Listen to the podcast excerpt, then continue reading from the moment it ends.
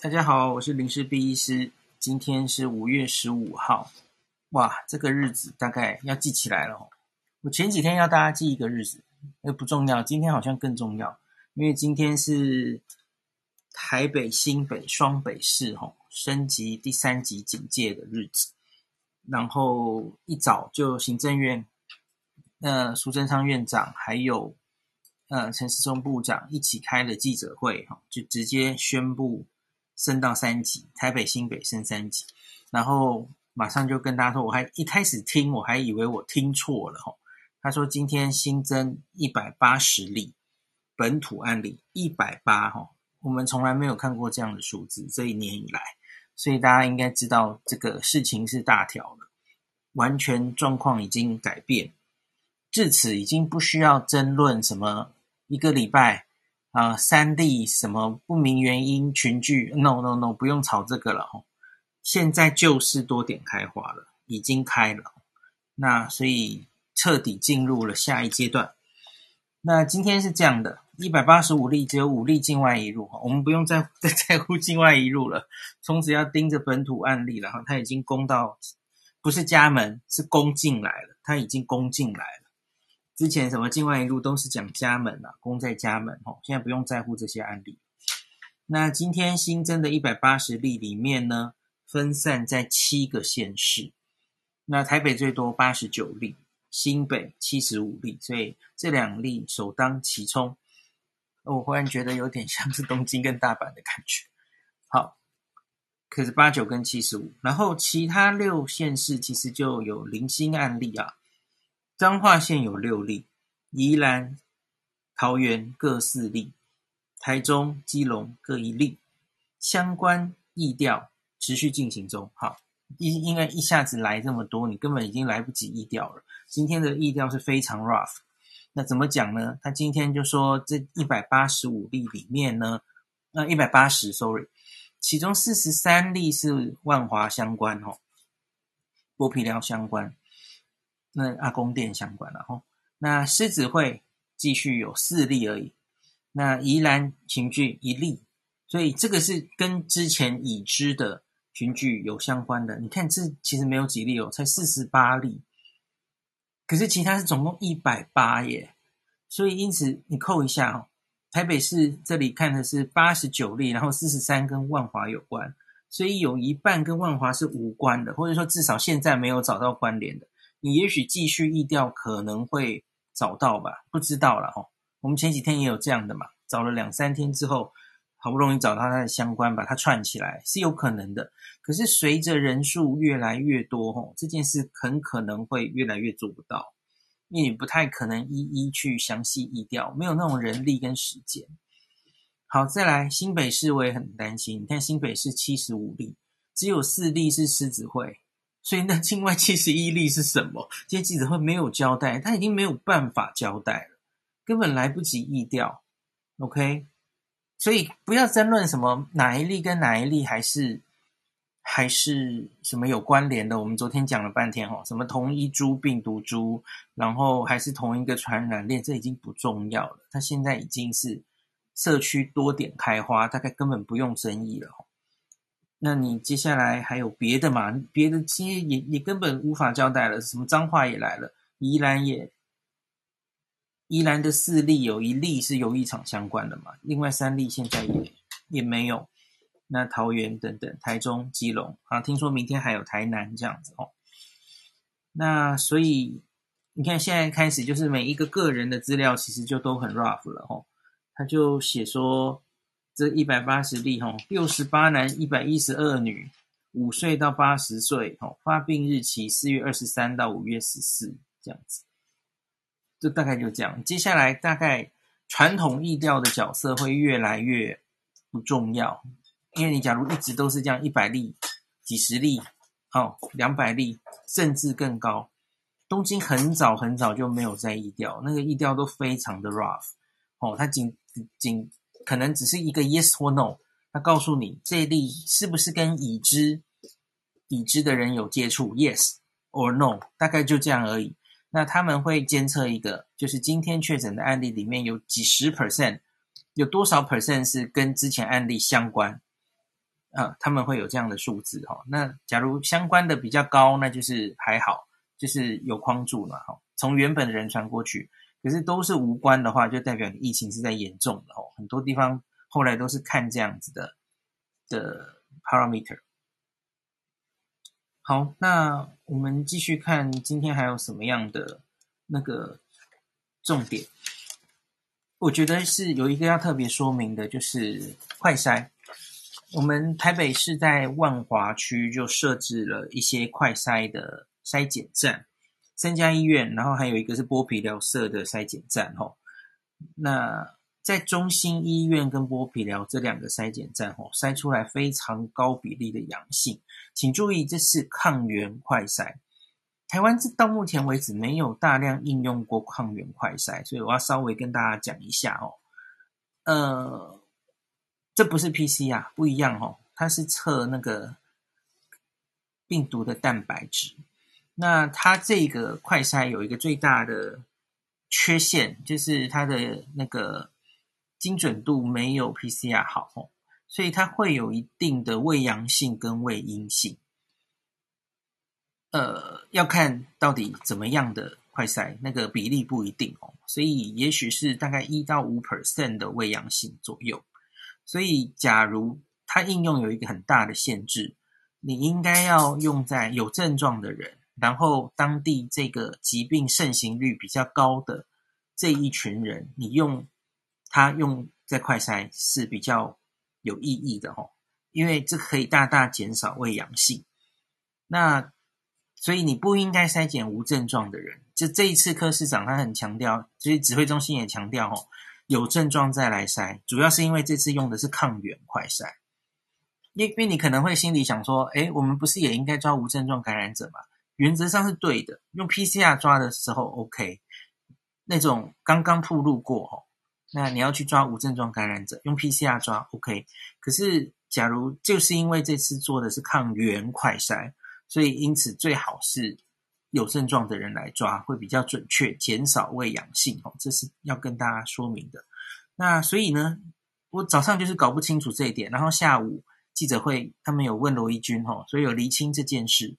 目前现在报的这一百八十例里，有一些我想应该是还只是抗原快筛，其他还没有经过 PCR 的确认。那所以它可能还会变动哦。那像是这个。中心跟剥皮寮这两站哦，他总共做了五百多例的快筛筛检，那结果就总共六十二例阳性，这个超过十 percent，阳性率是十一点八，这是非常高的阳性哦。那刚刚有讲过，他可能还要经过 PCR 的修正然后，因为快筛不不是全世界诊断新冠的黄金标准哦，它是有不准确性的。PCR 还要再做过一次才行。那可是，就算修正掉它的胃阳性，我觉得这个十一点八还是非常值得注意的警讯哦。这非常非常高，你验十个就有一个。那当然，这不是代表说在万华地区现在十个就有一个，但当然不是这个意思了哈。大家知道，现在去筛的当然就是以有症状的为主，然后。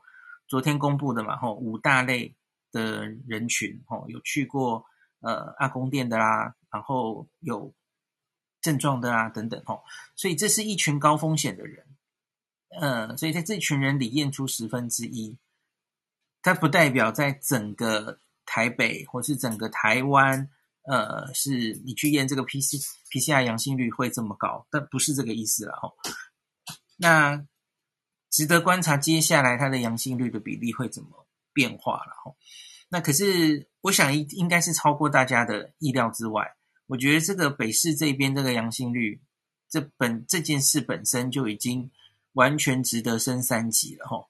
因为这很明显的告诉我们，除了我们现在原来框的人在社区里面，这起码在万华的社区里哈，我不知道台北市别的地方怎么样，万华的社区里。它几乎是已经生根到社区了，这个病毒，嗯，你你怎么验就验出来这么高比例的哈？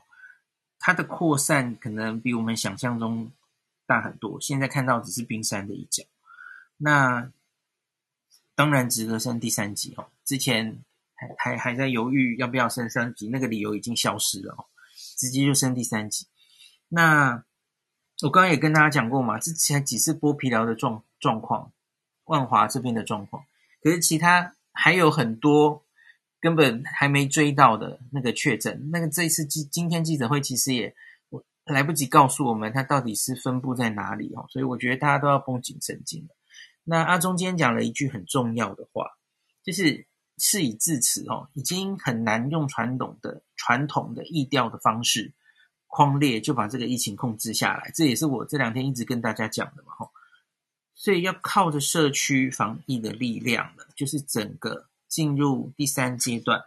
那前一个 podcast 会，Howard 有播报，就是现在到底第三阶段有什么事？可以做什么事不能做等等的哦，那个大家去听前一个。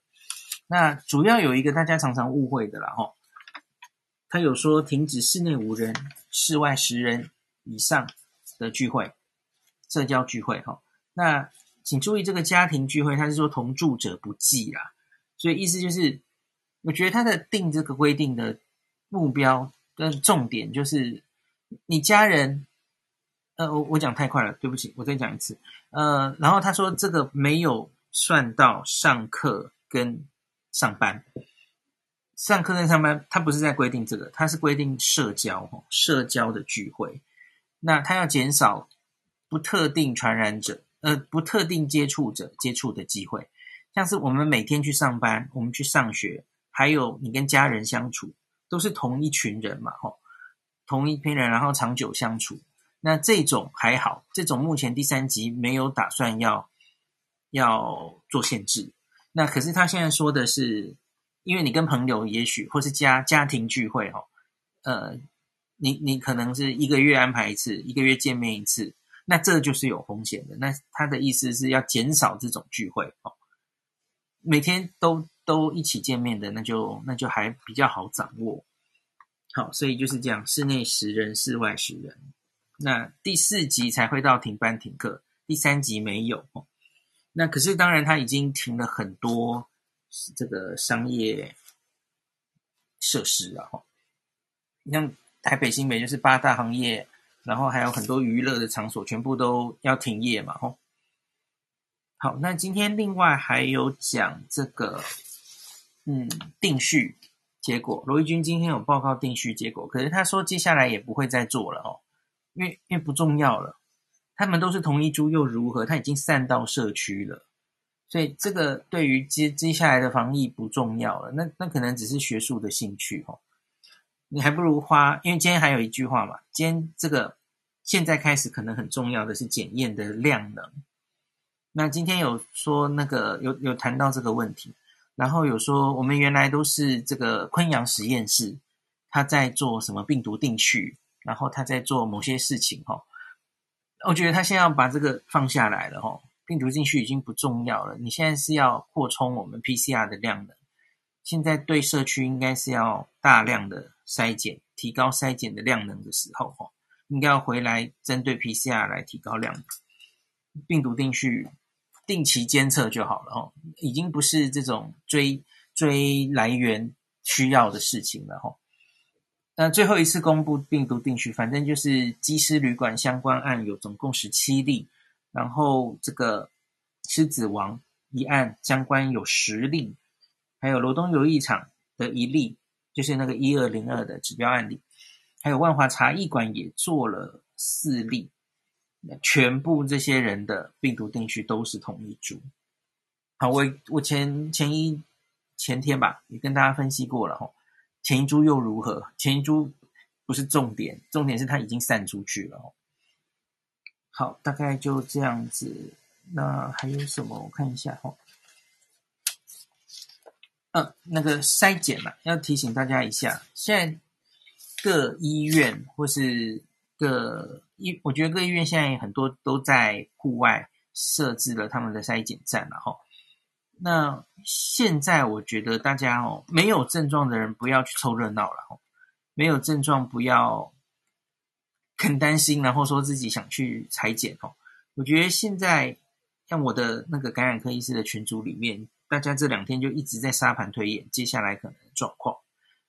现在医院都在做一件事，就是减压，他要把现在的你住院的人啊，不必要的手术等等的哈，都尽量往后延，就是预备着可能大量的新新冠相关的患者可能需要入住哈，所以把原来普通的医疗尽量都往后延，然后。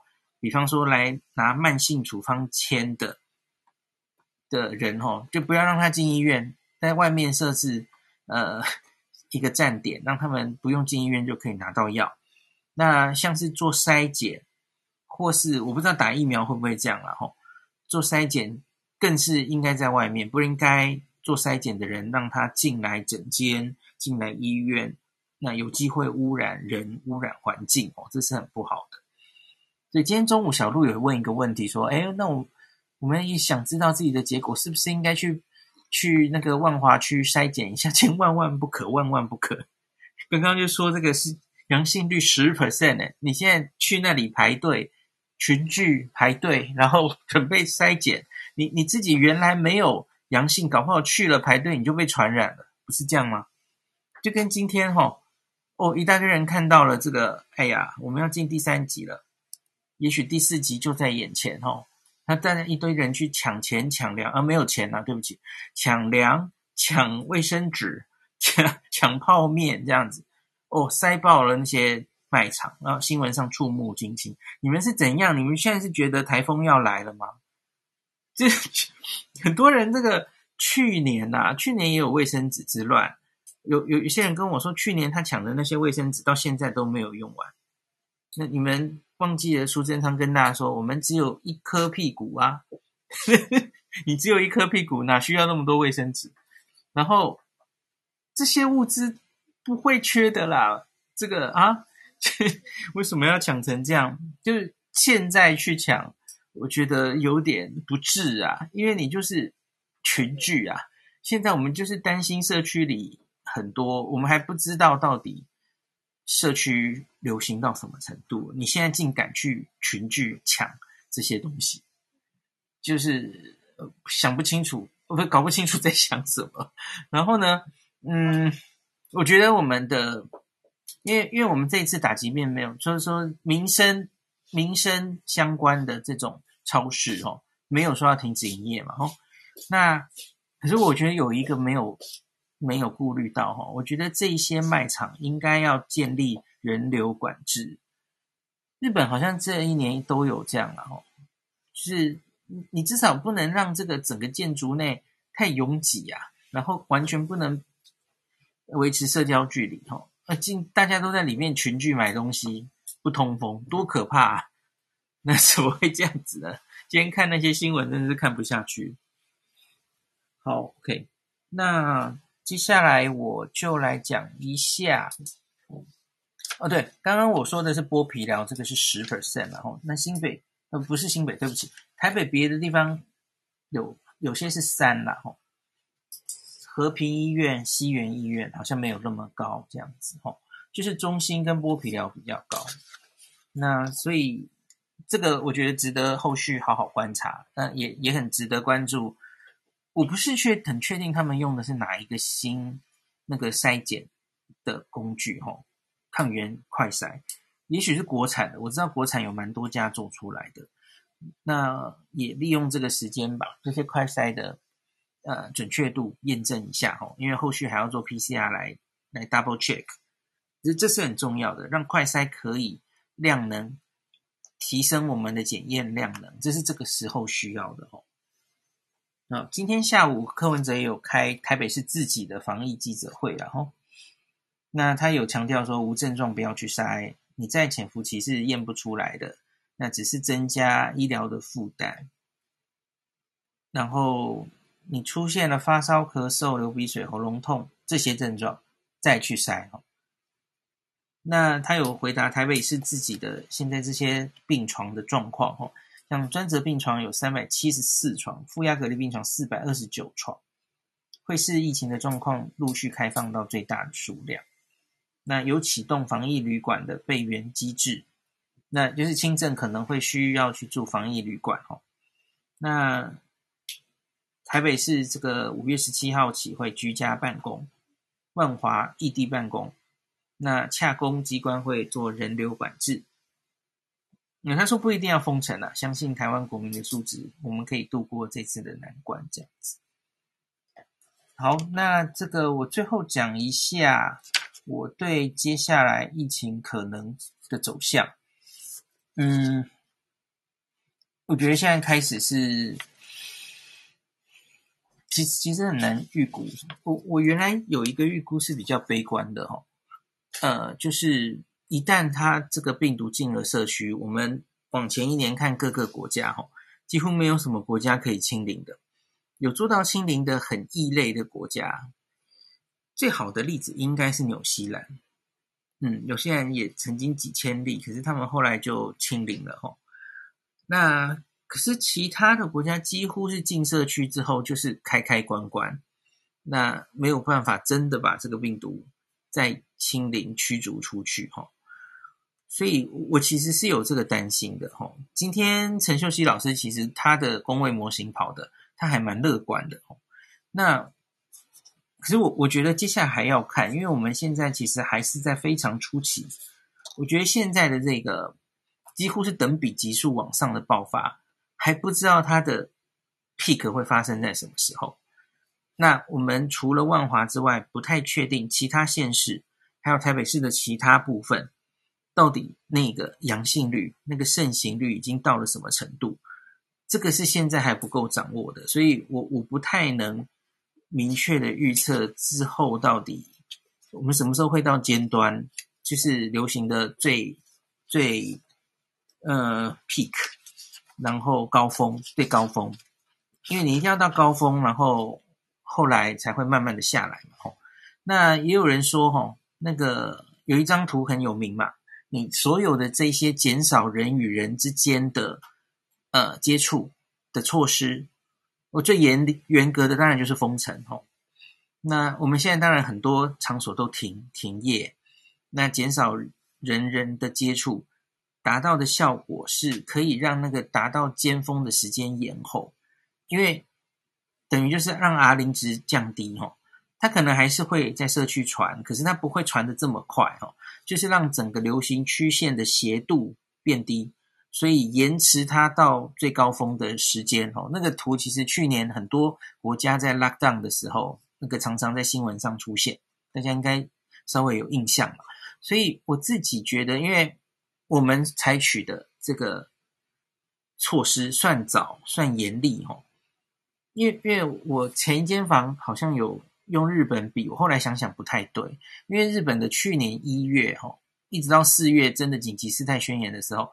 他们一到四月其实没有我们这么严格，那他们其实是很嗯佛系防疫，你可以这样讲了哦。他们直到紧急事态宣言的时候才采取比较严格的措施，所以我觉得我们大概不会走去年一到四月日本的那个样子哦。我觉得是有机会，呃，让这个整个感染不会爆发性的成长，然后延后它的 peak。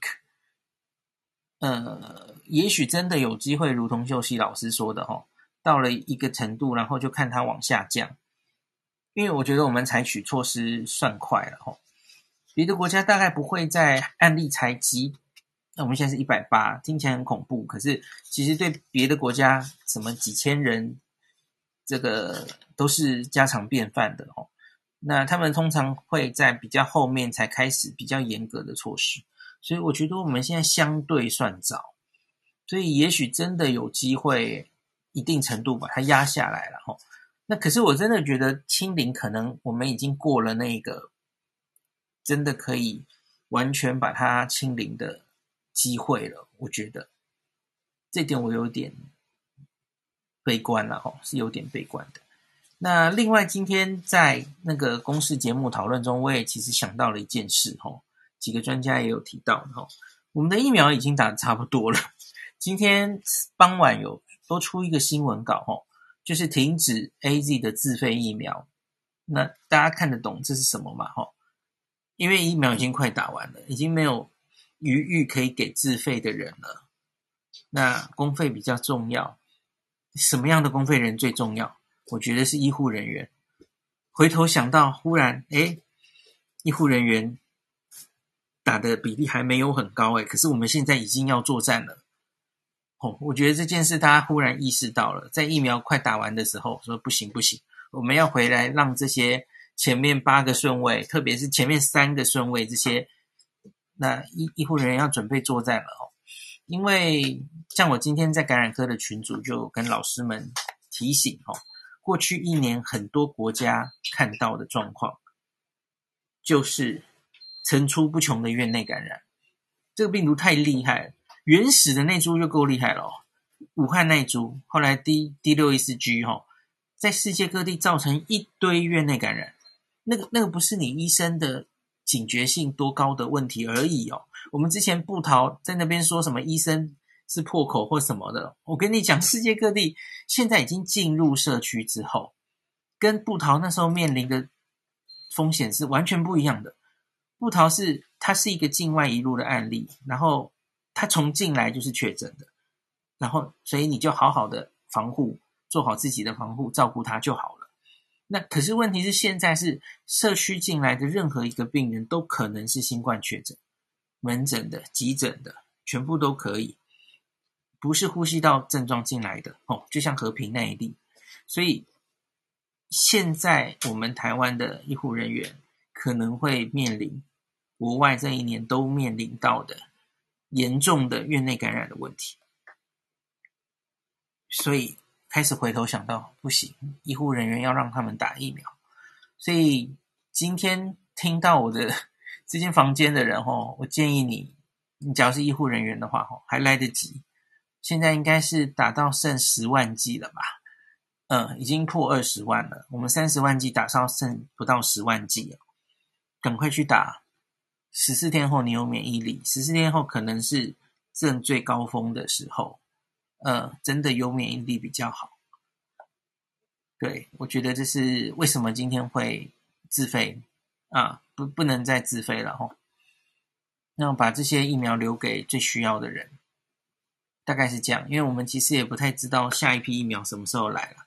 今天阿中有说一句话了，因为记者有问他说。照时程推算哦，那个阿中的第二季应该是发生在后天，就星期一啊，相隔八周了哦。他是两个月前我们疫苗开打，他他就打疫苗了。阿忠就说他不会打，他说反正现在是八到十二周之后可以打第二剂嘛，所以他要先把疫苗留给大家，然后他要等那个新的疫苗来。嗯，OK，所以。大家不要辜负了阿忠的美意吼！第一线的医护人员可以的话，保护你自己吼。特别是大家知道医护人员里面也有分 A、B、C 三级嘛，A 级就是最最有机会照顾到新冠病人的人吼。我觉得建立自己的保护力，不要再铁齿了。诶，最后报告一下我自己打疫苗的状况嘿。我星期五早上十点打的嘛吼，那到现在已经现在也十点了吼。所以是三十六小时，我现在精神超好的，大家听得出来吗？我我在刚刚录影前我还有点累，嗯，就是我从昨天晚上到现在哦，就有点狼神神啊呢，然后有一点头痛哦。我昨天一个晚上睡不太好，有一点头痛哦。那我的头痛通常是早起那个头痛就会好，这叫 tension headache 啦，吼，压力性头痛。那可是今天早上就还是精神不太好，有点头痛，所以一整天都不是很舒服。那可是到刚刚录影中间到结束，开车回来，我忽然觉得精神好好，就好像就是有一个小感冒过去了的那种感觉哦。所以我现在已经几乎没有症状了。那那个打的地方，原来早上开始有点酸哦。我说一到十分的话，也许有大概三分，有一。度哈，就是举起来手臂会有点酸酸的，诶，现在也好了，现在这个也改善了哈，所以我的药气好像走过了哈，抗体正在生成这样，诶，所以我的副作用不算高，我一直量体温啦，都没有发烧哈，虽然我觉得很夯，可是都没有烧，最高好像只聊到三十七度，所以我觉得我应该是验认证了，我应该是偏老人吧。老人的副作用比较少，这样子。好，那今天就讲到这里哈。我我自己对于未来疫情走向哈，嗯，我可能应该算偏悲观吧哈。那只是这就是最坏的打算了哈。可是我们总要做好准备哈。那我觉得接下来哈，嗯，医医界这边我其实不担心医界怎么应对了哈。他们其实已经沙盘推演很久了。那民众这边，我觉得民众这边是我我可以在这里努力的哦。我觉得我们要回头来关注对于这个疾病本身的了解。我们其实已经荒废很久了。你或你身边的人对这个新冠疾病的了解是正确的吗？我们很多人对这个疾病的了解是停留在一年之前，新闻毛起来报，然后一堆错误的。诡异的被夸大的资讯，比方说他得了之后会肺纤维化，一辈子肺功能就就挂了。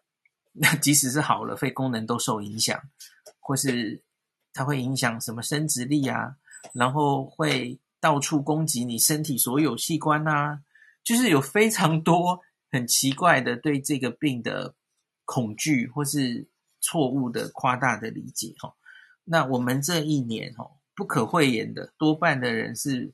用恐惧防疫吧，就是新闻媒体报的很夸张，所以你就觉得这个病很恐怖，就把它当 SARS 看。总之，我们就把它挡在外面，哦，挡在外面就好了。那零确诊、零容忍，这一例进来都不行哦。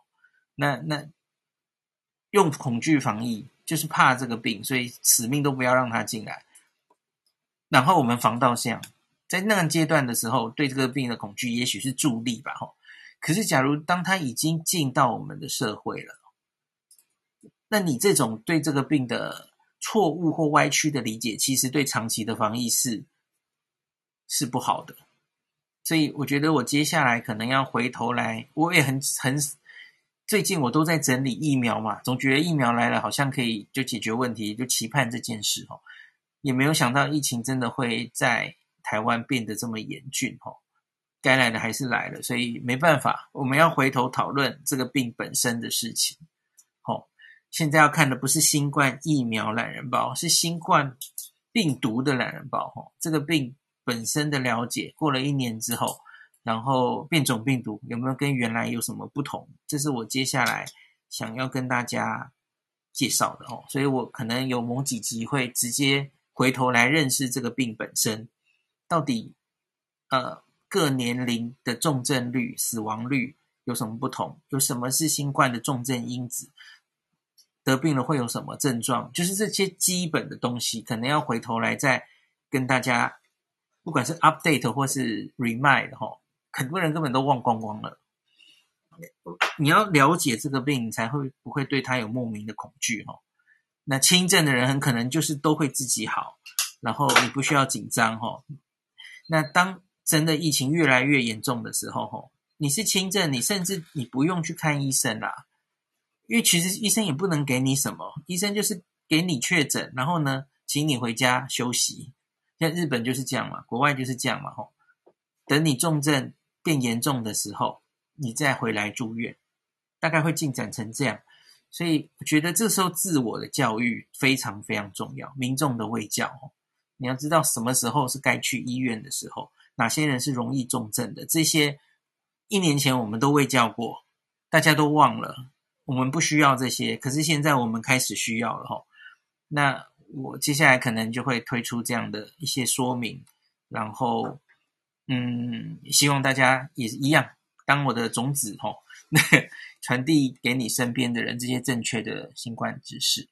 好，那今天就讲到这里，希望明天可以有更好的消息。